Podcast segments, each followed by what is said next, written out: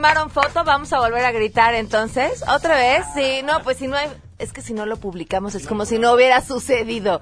Una, dos, tres. ¡Es viernes! Todos los que vienen a gritar. Es viernes. Sergio Zurita no falla. Muchísimas gracias, Sergio. Muchísimas gracias. Eh, eh, hoy es viernes de Sangre Azteca y están Sí, con señor. nosotros. Además, eh, tenemos mucho que compartirles. Eh, vamos a platicar acerca de este asunto del conteo rápido y cómo, cómo y a qué hora nos vamos a enterar de quién ganó la elección presidencial. El conteo rápido eh, es una muestra enorme que tiene una validez estadística para que la autoridad electoral sea capaz de dar co- con un grado import- muy importante de precisión eh, cuál es el, el resultado, ¿no? Eh, Así arrancamos a todo terreno. MBS Radio presenta a Pamela Cerdeira en A Todo Terreno, donde la noticia eres tú.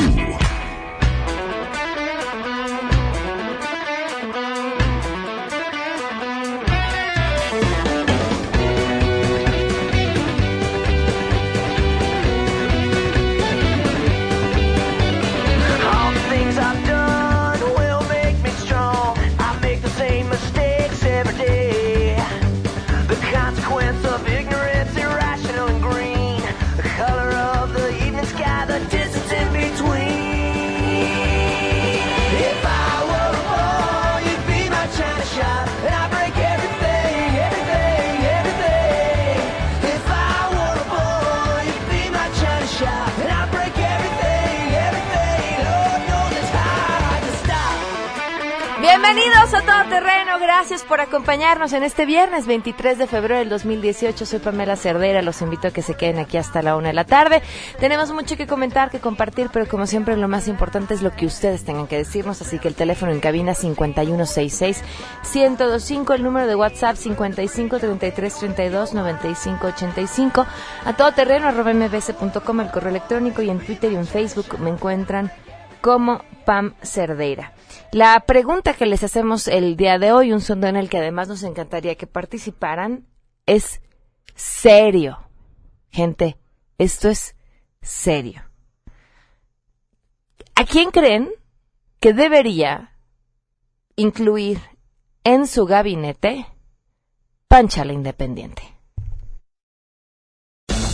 Queremos conocer tu opinión. A Todo Terreno. ¿A qué personajes te gustaría que incluyera la candidata Pancha dentro de su gabinete? Pues a mí me encantaría que pusieran a Juan Gabriel en la Secretaría de Cultura. ¿Cómo que se ha muerto, jo? Hace mucho. ¿Qué tal, señorita Pamela? ¿Cómo le va? Yo pondría a la perrita Frida, esa gran heroína en protección civil. Buenas tardes, de acá desde el norte. Yo pondría a Andrea Legarreta en la Secretaría de Economía. Pues que meta a Rosario Robles en la hacienda y luego Andrés Manuel. Eh, así puede perdonarla y le, le da una diputación plurinominal. Que también se incluya al candidato Morris en frente de la CONAPRED. Que sea un gabinete incluyente. A Todo Terreno. Pobre Pancha, sí que esperanza de llegar a la presidencia. Si ustedes tienen sugerencias para el gabinete Pancha la Independiente, nos lo pueden compartir también a través de redes con el hashtag Yo con la Pancha o seguirla en Pancha 2018 en eh, Twitter y en Facebook la encuentran como Pancha Presidenta. Hoy se cumplen cinco meses con 23 días del feminicidio de Victoria Pamela Salas Martínez. Cinco meses con 23 días de una Procuraduría Capitalina que dice, seguimos trabajando.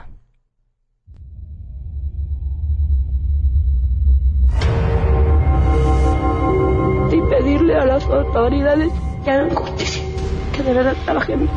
Ella no nos digan, queremos respuestas. Victoria, pues nada. Cinco meses con 23 días. Estamos por llegar a la mitad del año. Casi seis meses. De que un tipo entró a un hotel, asesinó brutalmente a una mujer y que sigue en libertad por las calles, quien quiera que haya sido. Ahí está.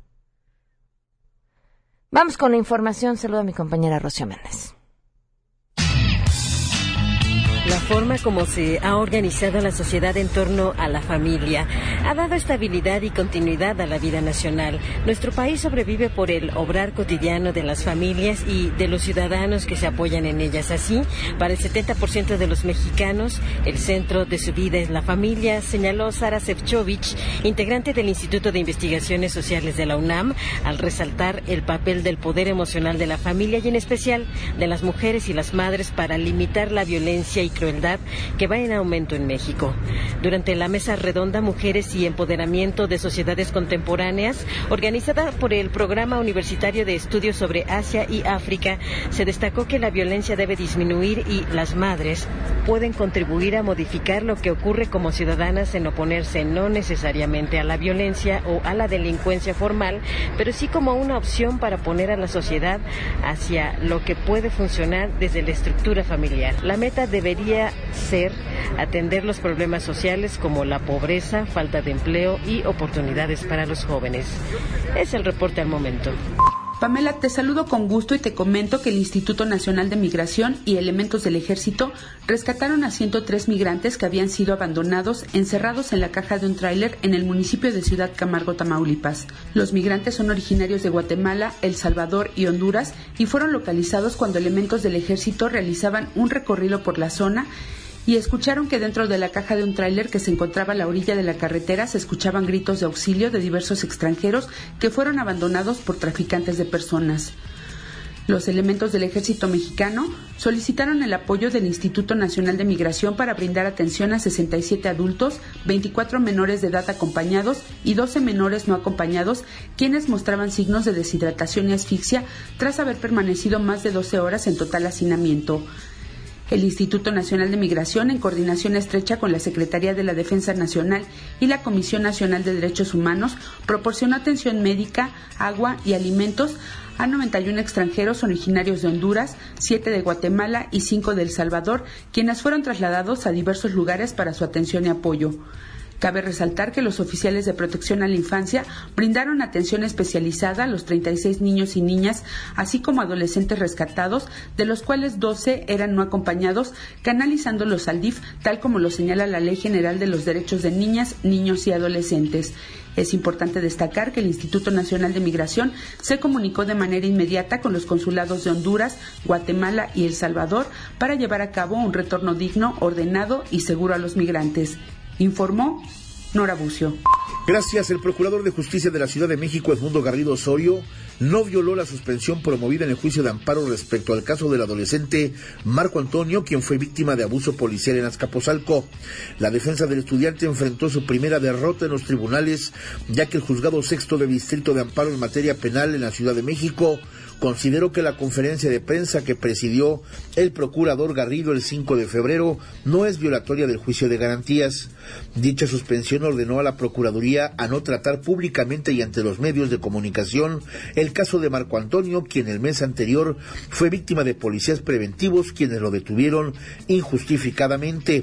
La resolución al incidente de violación a la suspensión promovida en el juicio de amparo 66 diagonal 2018 fue publicada este jueves en los estrados del Poder Judicial de la Federación, informó Juan Carlos Alarcón.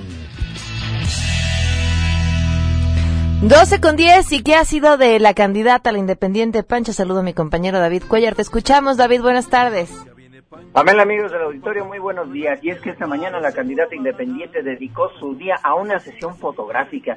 Dijo que dentro de su administración mandará colocar, así como lo hacen todos los mandatarios, pero ella mandará colocar mucho más fotografías en edificios públicos y de gobierno, fotografías de ella, de su vida personal, desde la infancia y hasta la actualidad. Y es que dice que ya está fastidiada de que en todas las tiendas departamentales vendan solo calendarios de gatitos, de que existan blogs y páginas de Facebook que solo publican fotos de gatitos, cuando los perros en realidad son muchísimo más divertidos, dijo Pancha. La candidata también dijo que a la puerta de la presentación del que será su gabinete legal y ampliado, ha sido más fácil juntar las firmas que exige el INE como candidato independiente que encontrar políticos honrosos en este país. Así las cosas, Pamela. Muchísimas gracias, David. Muy buenas tardes. Pues estaremos al pendiente del gabinete de Pancha. Mientras tanto, ¿a quiénes sugieren ustedes? Eh, yo con la Pancha es el hashtag con el que nos pueden compartir sus propuestas. Vamos en, con las buenas.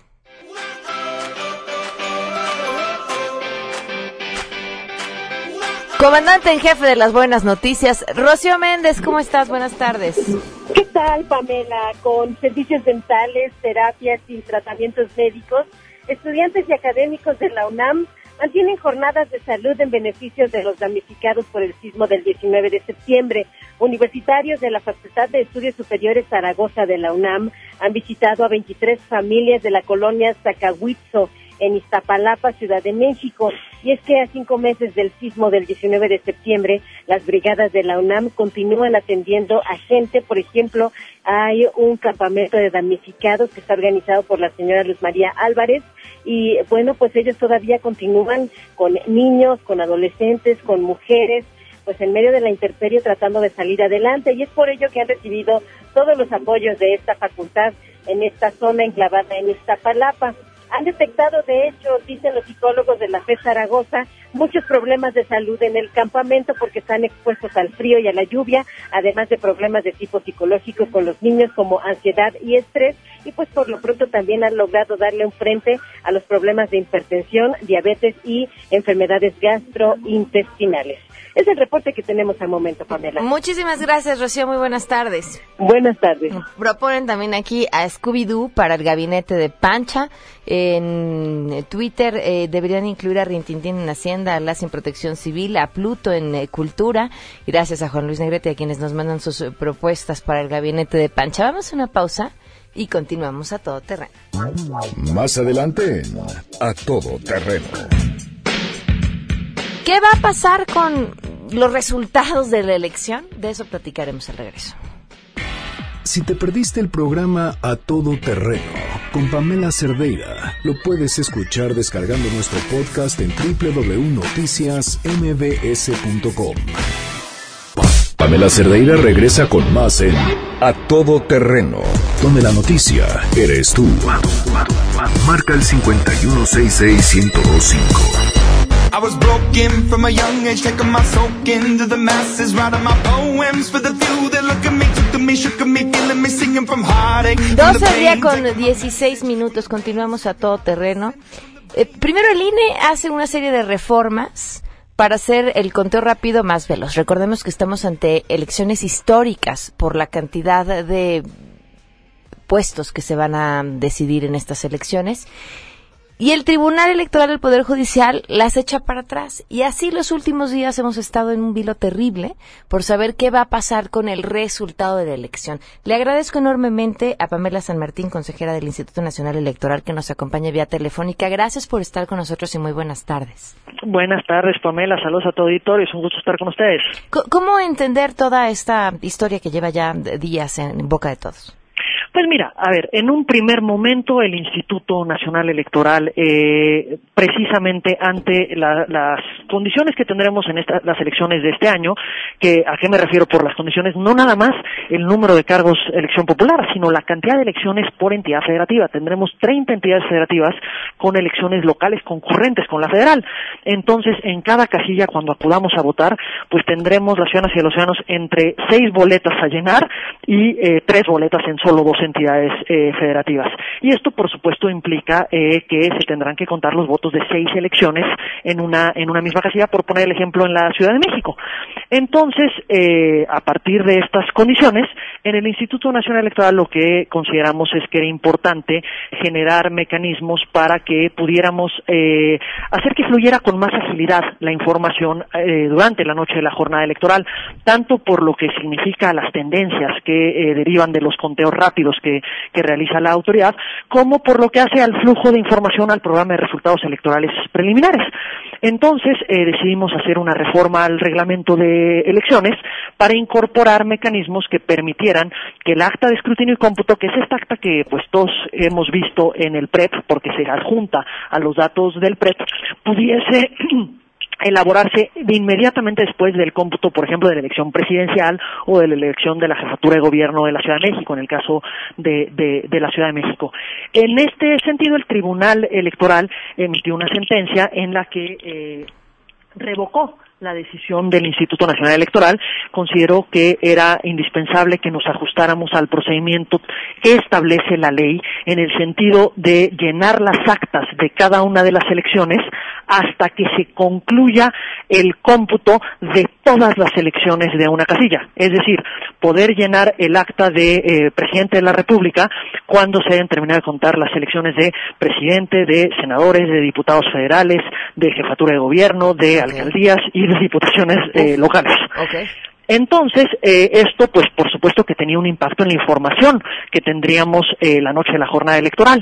Y esto nos ha llevado a un análisis al interior del instituto y hemos encontrado un mecanismo para que, por supuesto, cumpliendo con eh, lo ordenado por la sala superior, podamos eh, brindar a la, a la ciudadanía información oportuna la noche misma de la elección respecto de eh, las tendencias de las votaciones, es decir, poder brindar información en relación con el conteo rápido que realizan eh, que realiza la autoridad a partir de un comité de expertos que realizan las, las estimaciones correspondientes para poder llevar esto a cabo y al mismo tiempo cumplir con lo que nos ordenó el tribunal, lo que hemos eh, determinado es eh, y, y- lo, lo decidirá en definitiva el miércoles próximo el Consejo General es que los resultados del conteo rápido, es decir, los datos que se transmiten para el conteo rápido, surjan de un documento que la propia ley establece que debe de estar en la casilla y que es eh, lo que llamamos las hojas de operaciones o los cuadernillos de operaciones,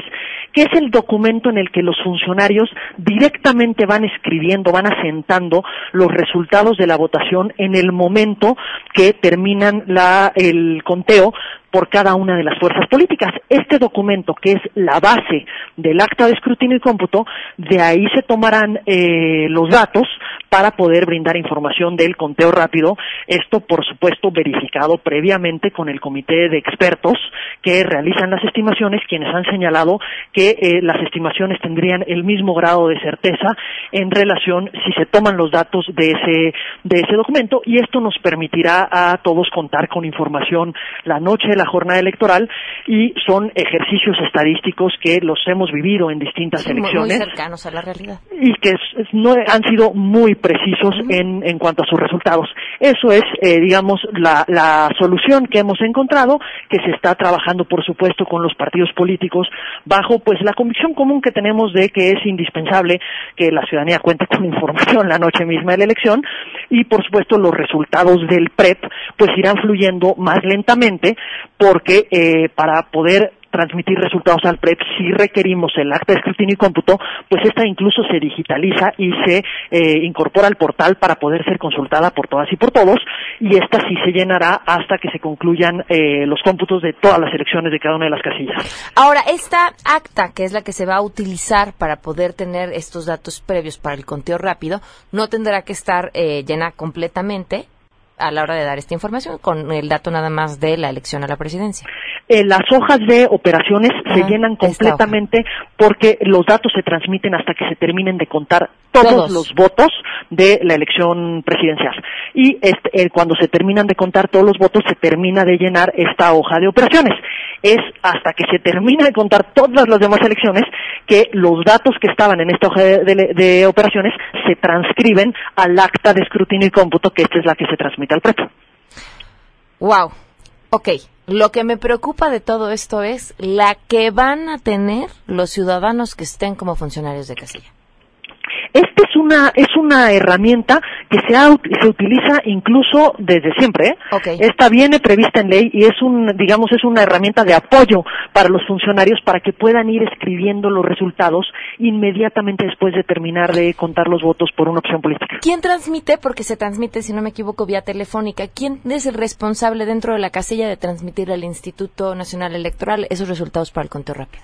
El- la transmisión de los datos efectivamente se hace vía telefónica y lo realiza un capacitador asistente electoral del instituto, quien lee los datos que están asentados en esta hoja de operaciones para que se transmitan y se capturen en la base que será la que empleará el Comité Técnico del Conteo Rápido. Este mecanismo es idéntico al que hemos empleado en elecciones anteriores y que nos ha permitido tener los resultados que hemos tenido. Así tendremos entonces resultados preliminares, bueno, de este conteo rápido. ¿A qué hora? Eh, esperamos tenerlos ah, cercano a las 11 de la noche, a más tardar. Muy bien. Pues te agradezco enormemente esta, esta explicación. No, te agradezco a ti, Pamela, y nuevamente saludos a tu auditorio. Muchísimas gracias. Muy buenas tardes. Pamela San Martín Ríos, consejera del Instituto Nacional Electoral. Vaya, vaya tamaño de elección la que viene. Vamos a una pausa de volada. Volvemos. Pamela Cerdeira es a todo terreno. Síguenos en Twitter, arroba Pam Cerdeira. Regresamos. Pamela Cerdeira está de regreso en A Todo Terreno. Únete a nuestra comunidad en facebook.com, diagonal Pam Cerdeira. Continuamos.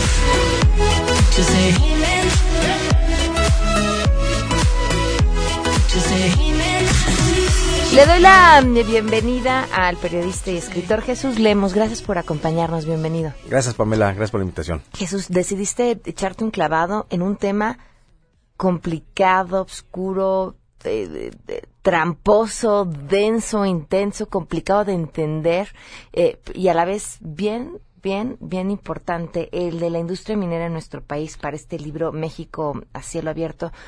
¿De qué nace esta intención de empezar a, a hurgar por ahí? Sí, Pamela, mira, fíjate, yo creo que nace casi de forma accidental, porque yo soy periodista de investigación de narcotráfico, y una de las vertientes que encuentro cuando estoy haciendo trabajos de investigación de narcotráfico es la relación de algunos grupos del crimen organizado, de los cárteles más importantes que hay en México, y su relación con empresas mineras.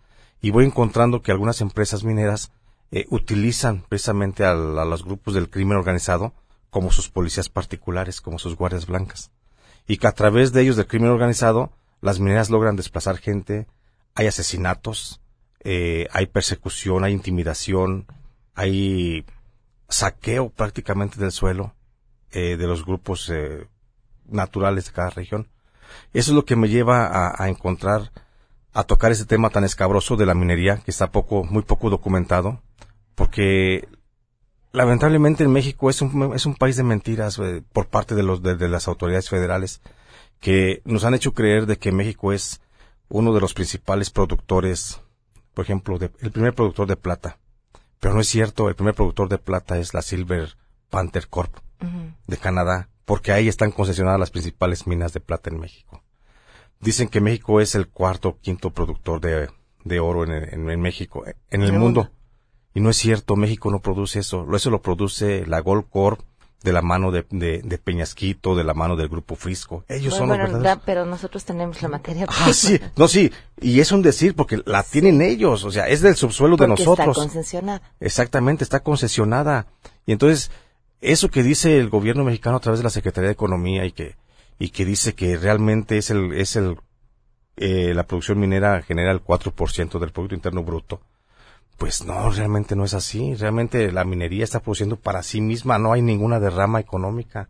No hay ninguna derrama de beneficio social. Y por el contrario, vemos devastación, eh, vemos muerte, desplazamientos, persecución, asesinatos. Y, y vemos que la minería se está llevando cada vez más. La minería internacional se está llevando nuestros recursos, nuestro subsuelo. Te señalo nada más, por ejemplo, que México tiene... Per- perdón que te interrumpa. Sí. Porque cuando hablemos de concesiones, estas concesiones tendrían que representar un beneficio también Por para el erario, ¿no? por O supuesto, para el país. por A- supuesto. A, cambio de poder explotar las minas, yo Claro. pago yo. ¿Qué representa eso en, en términos económicos? En términos económicos, la minería en México representa una utilidad anual promedio de 200 mil millones de dólares. Es lo que, lo que el beneficio que deja la extracción de todo, 200 mil millones de dólares. Sin embargo, las mineras aportan únicamente eh, como retribución en impuestos eh, cerca de un millón de dólares. Un millón contra 200 mil millones de dólares de utilidades. Y ese millón eh, todavía se pueden, lo- ellos lo pueden recuperar a través de la devolución de impuestos como ISR o el impuesto al valor agregado. Y esto, esto es beneficio, es, es consecuencia de los beneficios que otorga la reforma energética. Entonces, realmente, si tú consideras que 200 mil millones de dólares, por un lado, y únicamente te piden que deposites un millón de dólares para beneficiar a los, a las regiones mineras, pues no es, no es, nada, no se está retribuyendo. Pero además aquí hay algo que importante que agregar. No hay, no hay programas de sustentabilidad eco- ecológica en las regiones. Tenemos el caso, por ejemplo, de, de San Pedro en, en San Luis Potosí, una comunidad que ha aportado miles, miles de onzas al, a la empresa Gold Corp, pero que sin embargo no- la, la Gold Corp no ha dado ningún beneficio ecológico y ahí ya se acabó el cerro que era el icono, el icono del estado del, de, de San Luis Potosí, se, se acabó y al contrario se hizo un cerro invertido, un, un hoyo de la profundidad del tamaño del cerro. Jesús, te preguntaba fuera del aire te lo vuelvo a preguntar, digo, para que el público escuche tu respuesta. ¿Qué, qué opinabas de, de Napoleón Gómez Urrutia? Yo, yo veo lo que veo. fuero. Yo, por supuesto, es, es una medida de, es, es una señal muy clara de, de Andrés Manuel López Obrador de lo que será para él la minería. Eh, yo creo que si vimos una devastación económica, ecológica con el gobierno de Vicente Fox, luego con Calderón y ahora con Enrique Peña Nieto, eh, Andrés Manuel López Obrador, con este mensaje que está mandando, creo que lo que dice es una continuación del proyecto extractivo para México. Creo que la presencia de las empresas mineras va a ser aún mayor de la que tenemos actualmente si se da la, posibilidad de la llegada de Napoleón Gómez Urrutia ahora con su fuero y posiblemente ya liberado de las acusaciones penales que tiene por los 55 millones de dólares del sindicato. Entonces yo lo que veo es un, un, un Napoleón Gómez Urrutia muy fortalecido, un sindicato minero muy fortalecido y en consecuencia una mayor eh, presencia de la, de la empresa minera canadiense. Y es importante recalcar esto porque de, 20 de casi 25 mil concesiones que existen de minas en México, eh, el 80% de ellas son de empresas mineras canadienses. Y el 12% son norteamericanas. El restante 8% viene siendo de empresas de otros países como Corea, Japón, Argentina, Perú, Italia. Entonces la presencia de, de Napoleón Gómez Urrutia es, va a seguir la empresa minera canadiense devastando, invadiendo, haciéndose más dueña todavía del suelo mexicano porque ahorita con las 25 mil concesiones mineras que el gobierno federal ha entregado a las empresas transnacionales, representan casi una cuarta parte del territorio nacional. Jesús, con un tema que tiene inmersas las manos del narcotráfico, que tiene además un tema importante de impacto ecológico, que tiene un impacto económico impresionante, político también, ¿por, qué crees que ha sido un tema que se ha mantenido eh, tanto tiempo mm, sin, el interés del, ojo público? Yo, yo lo considero que es por conveniencia de la estructura gobernante. Yo creo que ha sido a los señores que están en la Secretaría de Economía, al mismo Felipe Calderón cuando fue secretario eh, de Estado y luego presidente de la República, le convino demasiado el mantener en, en la discreción esta actividad, primero por lo letal y por lo, por voraz en lo que se ha convertido, porque se ha pasado de la minería subterránea, donde únicamente se iba persiguiendo por debajo de la tierra la veta, a una minería a cielo abierto. Ahora todas las minas se está- están tendiendo a, convertirse en eso, a, ex- a- a ex- explotarse total y ra- eh, la superficie de la, de- del suelo.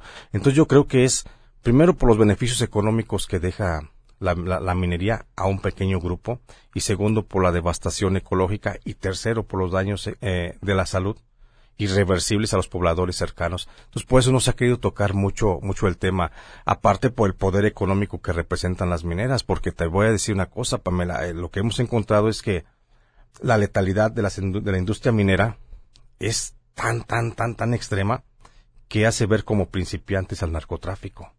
Nosotros pensamos en crímenes, en, criminales, en delincuentes, y pensamos en la tuta, y pensamos en el Chapo Guzmán, pensamos en Nemesio Ceguera, del cártel Jalisco pero no sabemos quiénes son los dueños, los empresarios, los titulares de la minería, por ejemplo, de las canadienses que están aquí y que están ocasionando peor daño y peor persecución y peor manejo porque a través de las minerías hay un manejo indiscriminado de armas hacia los grupos.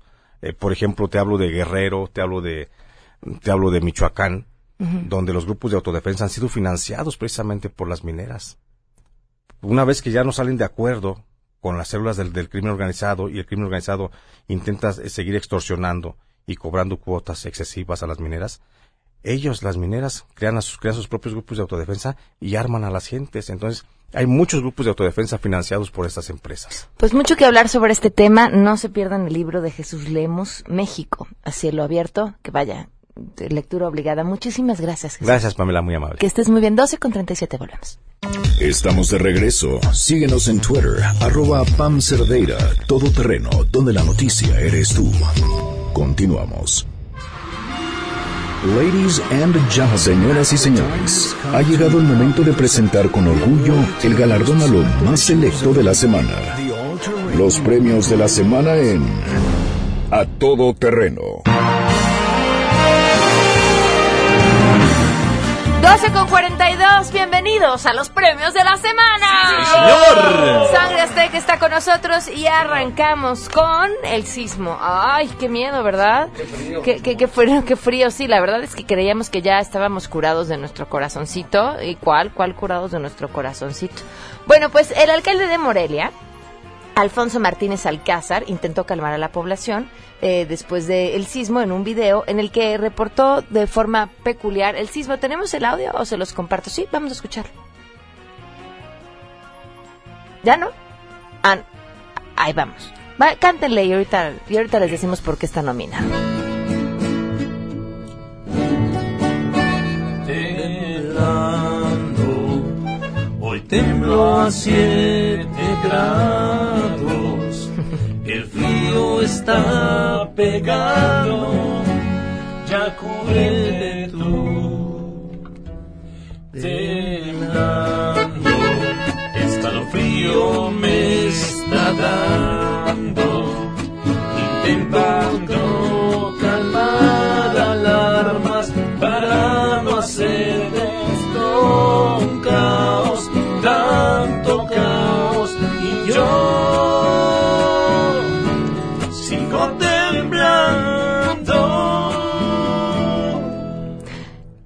Hasta nos conmovieron. ¿Ya lo tenemos? Vamos a escuchar.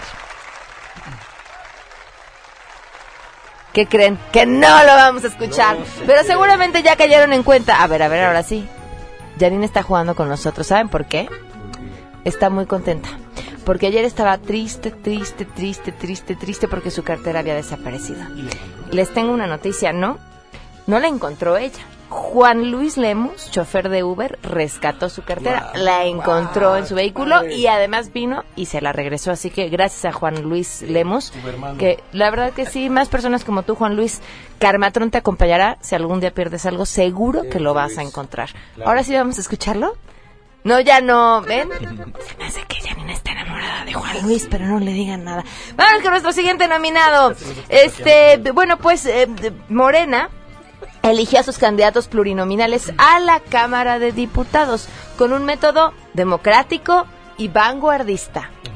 La vida es una tómbola, tom, tom, tómbola, la vida es una tómbola. Claro, o sea, no elijamos aquellos que sean eh, que estén más preparados, que tengan la mejor posibilidad de representación, que hayan probado su interés por trabajar en pro de la ciudadanía. No, el que tenga mejor suerte y salga en la tómbola, que por cierto no es método nuevo, normalmente lo hacen así. ¿Qué les vamos a cantar?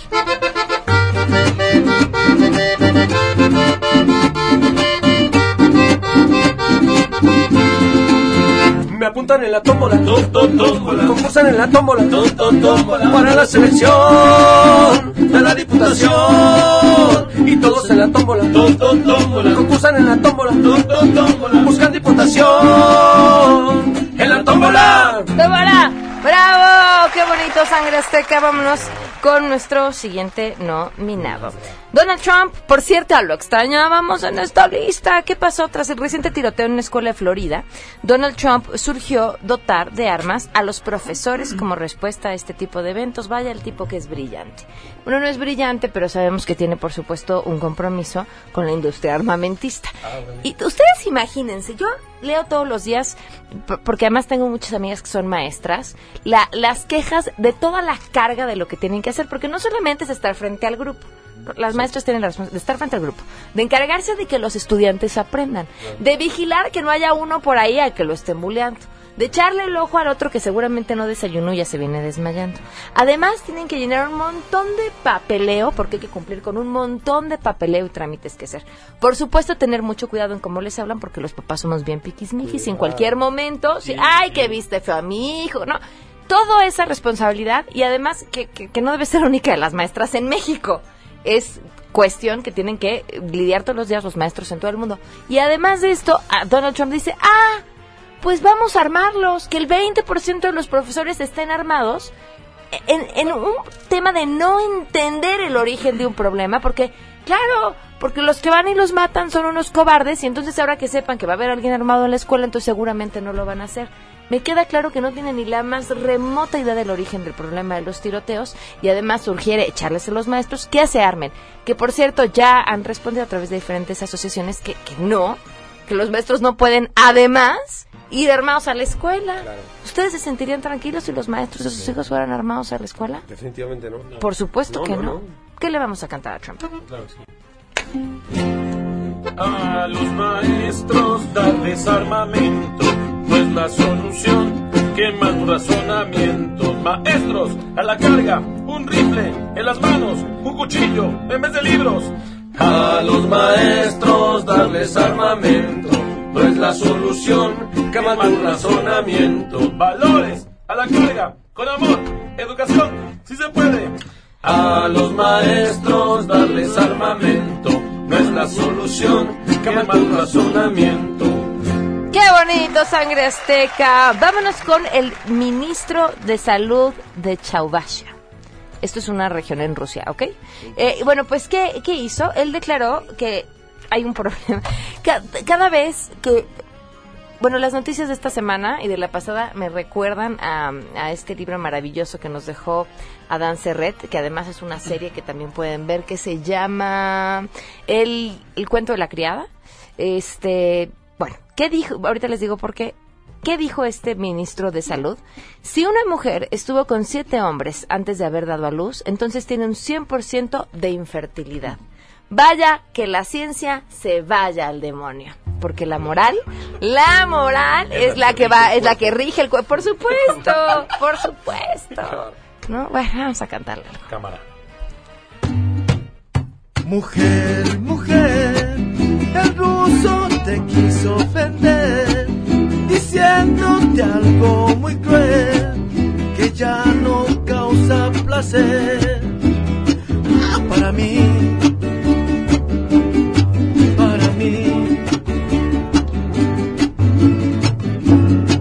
lo que dijo de ti, se burló de ti, lo dijo en mal plan.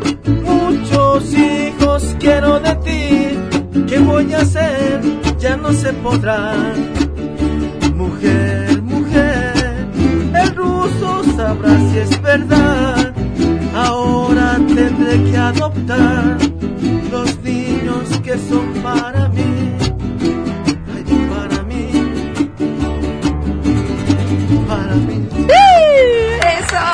Pues siguiendo con el cuento de la criada y la moral, resulta que Andrés Manuel López Obrador, cuando tomó protesta por el pez, hizo una propuesta.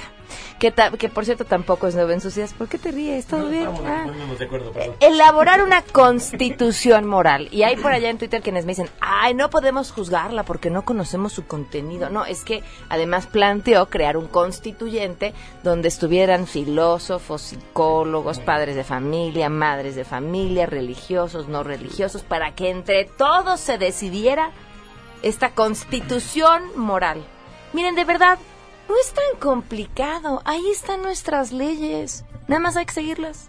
Nada Es más hay que hacerlas valer. Claro. Y ya. Y que si haces, y si las rompes, rompes, las pues ahí están las consecuencias. Y ya no es tan complicado. Pero bueno, nos quieren moralizar, quieren cuidar nuestro alma y nosotros les vamos a cantar. Otro año hay que cambiar, nos debemos actualizar.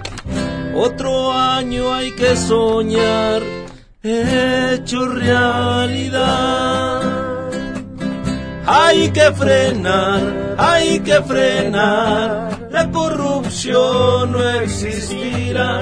Hay que votar, hay que votar para constitución moral. Hay que votar, hay que votar para constitución moral. No, chicos, ustedes conmigo ya nos vamos a ir al infierno. Lamento decirles que haga, tú sí tienes salvación, no te preocupes. Que- Pero ustedes hagan lo que hagan. ¿Qué necesitamos? Este, no, pues ya, ya estamos perdidos. ¿ya? Sí, ya chafeamos, ya no hay manera. Entonces, aportarnos mal que el mundo se va a acabar. Vámonos con nuestra siguiente nominada. Televisa, ¿qué pasó? Pues después de que se diera a conocer eh, esta entrevista que da Carla Sousa, Carmen Aristegui para CNN, en la que habla acerca de que fue víctima de abuso y de violación eh, por una persona con la que trabajó, ella, ella dice, no voy a decir quién fue, no voy a decir quién fue, no voy a decir quién fue. Y Televisa de inmediato dice, fue él. Fue él en una investigación. Es que eso es, además lo más, eh, sí, la califica de preliminar. Es una investigación preliminar, pero cortamos relación absoluta con él laboral y, y nosotros este, condenamos estos hechos por... ¿Por? ¿Pero cómo? Y, y- y miren, es que no es que uno crea que después de que quienes alzan la voz tenga que haber consecuencias y demás, eso está bien. Pero así, de esa forma, y Carla Sousa, cric, cric, No ha dicho nada, no ha dicho absolutamente nada. Y el que cae otorga.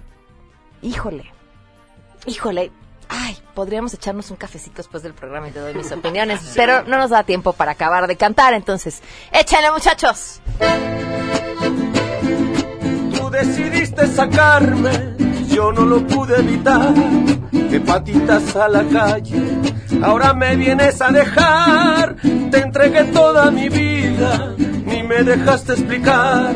Antes que explote la bomba, te quisiste apresurar. Tú decidiste juzgar, tú decidiste juzgar, y por lo que escuchas, te quisiste adelantar. Tú decidiste juzgar, tú decidiste juzgar, y por lo que tú escuchaste, te quisiste adelantar.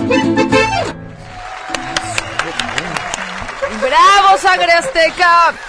Siguiente nominado, Alfonso Romo. ¿Qué hizo? Bueno, Alfonso Romo, quien es asesor de Andrés Manuel López Obrador, comparó a Napoleón Gómez Urrutia. ¿Con quién? ¿Con quién? ¿Con quién? ¿Con quién? ¿Con quién? Con- no sé. Pues con Nelson Mandela. Ah, Señaló. Yo no conozco el caso de Napoleón Gómez Urrutia, pero he visto muchos, ¿cómo se llama?, sacrificios a mucha gente y luego salen adelante. Y no lo quiero comparar con nadie, pero yo me acuerdo cuando, como pues, ¿quién estuvo 30 años en la cárcel? Ah, Mandela. Y ahora fue Premio Nobel de la Paz. Eh, ¿En serio? ¿Qué le vamos a cantar? Venga.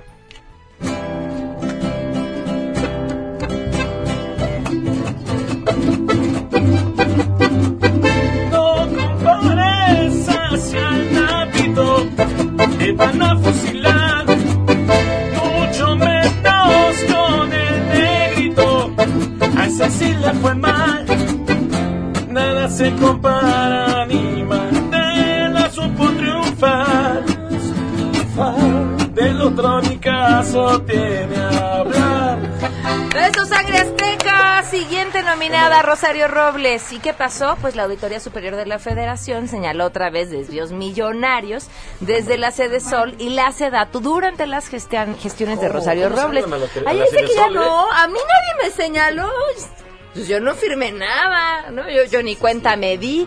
En, en un esquema además idéntico a lo que vimos durante la estafa maestra. O sea, me, me salto las cuestiones legales para no tener que hacer licitaciones y entonces voy y contrato una empresa así. Bueno, busco en este caso a, a televisoras y demás. Y ellos contratan a un montón de empresas que además son empresas fantasmas y de pronto el dinero le perdimos la pista. ¿Qué le vamos a cantar? Claro que sí. Cuéntame, ¿dónde se fue el dinero? Ven y cuéntame, ¿será que los desvió Cucucu? Cuéntame, las pacas millonarias, yo no sé si sea una farsa o tú quieras ocultarla. ¿Ya se acabó? ¿Ya se acabó? ¿Ya se acabó? No se. Cuéntame. A ver, va. Cuéntame, cuéntame, ¿será que los desvió Cucucu? Cuéntame, las pacas millonarias, yo no sé si sea una farsa o tú quieras ocultarla. La lucero que vive en ti se escucha un poco enfermita. Sí, ronquita. Sí, sí, consiéntela.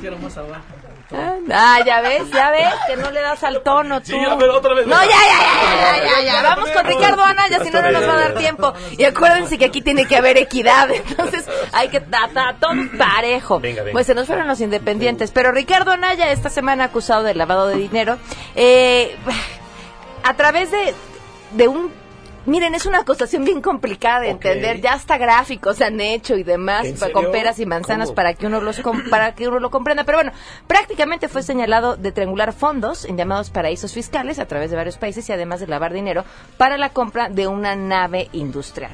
¿Qué le vamos a cantar? Claro que sí. Estás en medio de un triángulo. No hay solución. Dices que sin justificación. Me sorprendí cuando te vi por primera vez. Sabiendo que es imposible en un triángulo, triángulo, triángulo. ¿Qué vas a hacer triángulo?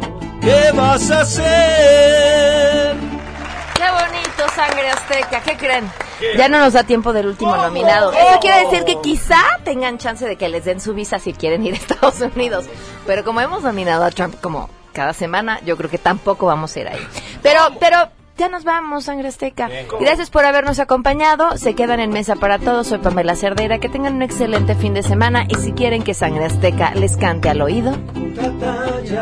Llamen, llamen, por favor. Al 4611-4580. 4611-4580. Llamen a Sangre Azteca, contrátenos. Gracias, Pam. Ay, no se pierdan la página de la página la página de MBS Noticias. Tienen unas cosas para el mundial espectaculares, de verdad. Vayan y véanlas. MBS Radio presentó a Pamela Cerdeira en A Todo Terreno. Te esperamos en la siguiente emisión, A Todo Terreno, donde la noticia eres tú. MBS Radio, en entretenimiento, estamos contigo.